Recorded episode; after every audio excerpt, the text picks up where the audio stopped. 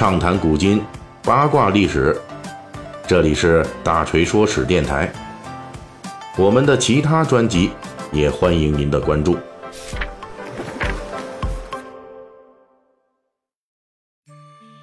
最近宫斗剧接连不断，这《延禧攻略》啊收视率爆棚了。腹黑女魏璎珞刚刚唱罢，《如懿传》又接力登场。这周迅啊又要上演几乎与《延禧攻略》时代题材有所重合的宫斗戏了。一说起这宫斗戏，就必然有输有赢，通常是赢家大小通吃。无论是玛丽苏还是腹黑女，总之是一路人挡杀人，佛挡杀佛，最后呢或计划成功，或并非我愿。总之得当一把皇后。或者皇太后的瘾，过去的热播大剧《甄嬛传》如此，如今的《延禧攻略》也是如此。既然有赢家女子的如意，就有输家女子的悲苦。这些输家女子在以上的热播电视剧中，归宿基本都是冷宫。当然，这其中还有一部分运气更差的，那就是被打入冷宫之后还不算完，随后呢，又因为他们没有女主光环啊。又反攻倒算啊，贼心不死啊，而最终被赐死或者直接被对手给杀了。冷宫在我国历史上究竟是个怎样的恐怖存在呢？本期大锤说史就为您讲述关于冷宫的一些秘密。冷宫其实出现的很早，比如西汉时期的女诗人班婕妤就写过一首关于冷宫的诗。请注意，这个班婕妤是西汉时候汉成帝的妃嫔。跟后来东汉著名历史学家班固的女儿班昭那不是一个人，两人只有亲属关系。这个班婕妤写的冷宫诗叫做《怨歌行》，主要是通过用一把团扇来自比，意思是说啊，这把团扇一门心思忠于皇帝，爱护皇帝，最后皇帝也嫌弃团扇，把它给撕了扔了。总之就是。充分表达一个后宫失宠女子的幽怨心情。但是请注意，这个班婕妤虽然失宠，常居冷宫，但是她住的这个宫殿可不是上面挂着个匾额，写着“冷宫”俩字。她住的地方是长信宫，也就是说，冷宫和她后世所代表的那种专门用来囚禁或者发配失宠的后宫妃嫔的场所的这意思。在汉代的时候，那并没有出现。实际上，“冷宫”这个词汇真正开始指代后宫女子的噩梦场所，要到元代，也就是八百年前。而且呢，“冷宫”这个词最初只是出现在文学作品中，比如元曲或者小说里边。在明清时期，小说得到了大发展，而“冷宫”作为宫闱文学的一部分，开始在各类小说里边频繁出没。我们如今耳熟能详的。冷宫天天见系列故事，比如什么晋文公出奔、赵氏孤儿啊、隋唐演义啊、狸猫换太子啊，总之等等吧，都是明清小说时期形成的这种文学用法。冷宫这个词汇啊，我刚才说了，这个词汇标准其实就是元代以后的文学用法和民间的一种通俗的说法，并不是皇宫大内的这种专用词汇。因此，我们在现代的电视剧中啊，会发现大量的对“冷宫”这个词儿的误用。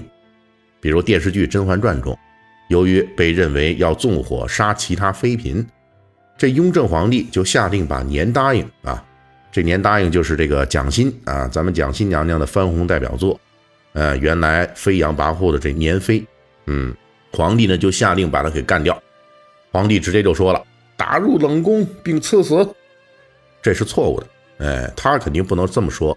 同样呢，在最近热播的《延禧攻略》中，纯妃因为阴谋被魏璎珞揭穿，那聂远同学饰演的大猪蹄子皇帝乾隆下令将纯妃打入冷宫，这个台词也是错的啊，这个不可能由皇上给说出来。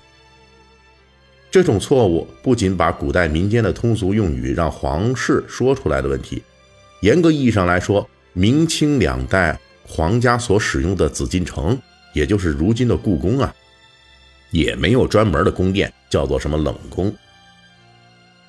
当然，故宫里边没有专门的冷宫，不代表说明清皇帝呢都是慈善男人，善待女性。实际上他们都非常的心狠手辣。只不过这冷宫啊，虽然没有在故宫里边正式挂牌，但是实际上呢也是存在。比如说历史上长春宫、储秀宫都临时充当过关押拘禁失宠妃嫔的场所。此外，还有更有名的安乐堂等等。安乐堂之所以有名，是因为明代著名的万贵妃专宠于明宪宗的，后宫内呢所有分宠的妃嫔一概遭到万贵妃的打击报复。其中宫中的女史季氏，在得到明宪宗宠爱之后，就被贬到了安乐堂。后来干脆在这座冷宫里边生下了下一代皇上明孝宗。到了清末，因为支持光绪皇帝而被慈禧打击报复的珍妃，则被软禁在故宫的东北角景祺阁附近。后来有人专门转述过当时负责执行慈禧太后软禁命令的太监。崔玉贵的回忆说：“景祺阁北头有一个单独的小院，名东北三所，正门一直关着，上边有内务府的十字封条，人进出走西边的腰子门。我们走的时候门也关着，一切都是静悄悄的。我们敲开了门，告诉守门的一个老太监，请甄小主接旨，这里就是所谓的冷宫。”我是第一次到这里来，也是这辈子最末一回。后来我跟多年的老太监打听，东北三所和南北所都是明朝奶妈养老的地方。奶妈有了宫，老了不忍打发出去，就在这些地方住，并不荒凉。珍妃住北房三间最西头的屋子，屋门由外倒锁着，窗户有一扇是活的。吃饭洗脸都是由下人从窗户递进去，同下人不许交谈，没人交谈，这是最苦闷的事。吃的是普通下人的饭，一天有两次倒马桶，有两个老太监轮流监视。这两个老太监无疑都是老太后的人。最苦的是遇到节日忌日，初一十五，老太监还要奉旨申斥。列数珍妃的罪过，指着鼻子、脸申斥，让珍妃跪在地上静听。指定申斥是在吃午饭的时间进行的。申斥完了以后，珍妃还必须向上叩首谢恩。别人都在愉快的过节，而他却在受折磨。通过这段回忆，我们也可以知道，在故宫的人们之间，冷宫这个说法已经从民间影响到了宫内。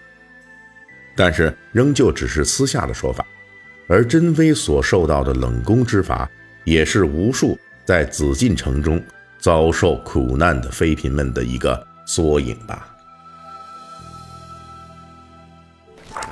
本期大锤就跟您聊到这儿，喜欢听您可以给我打个赏。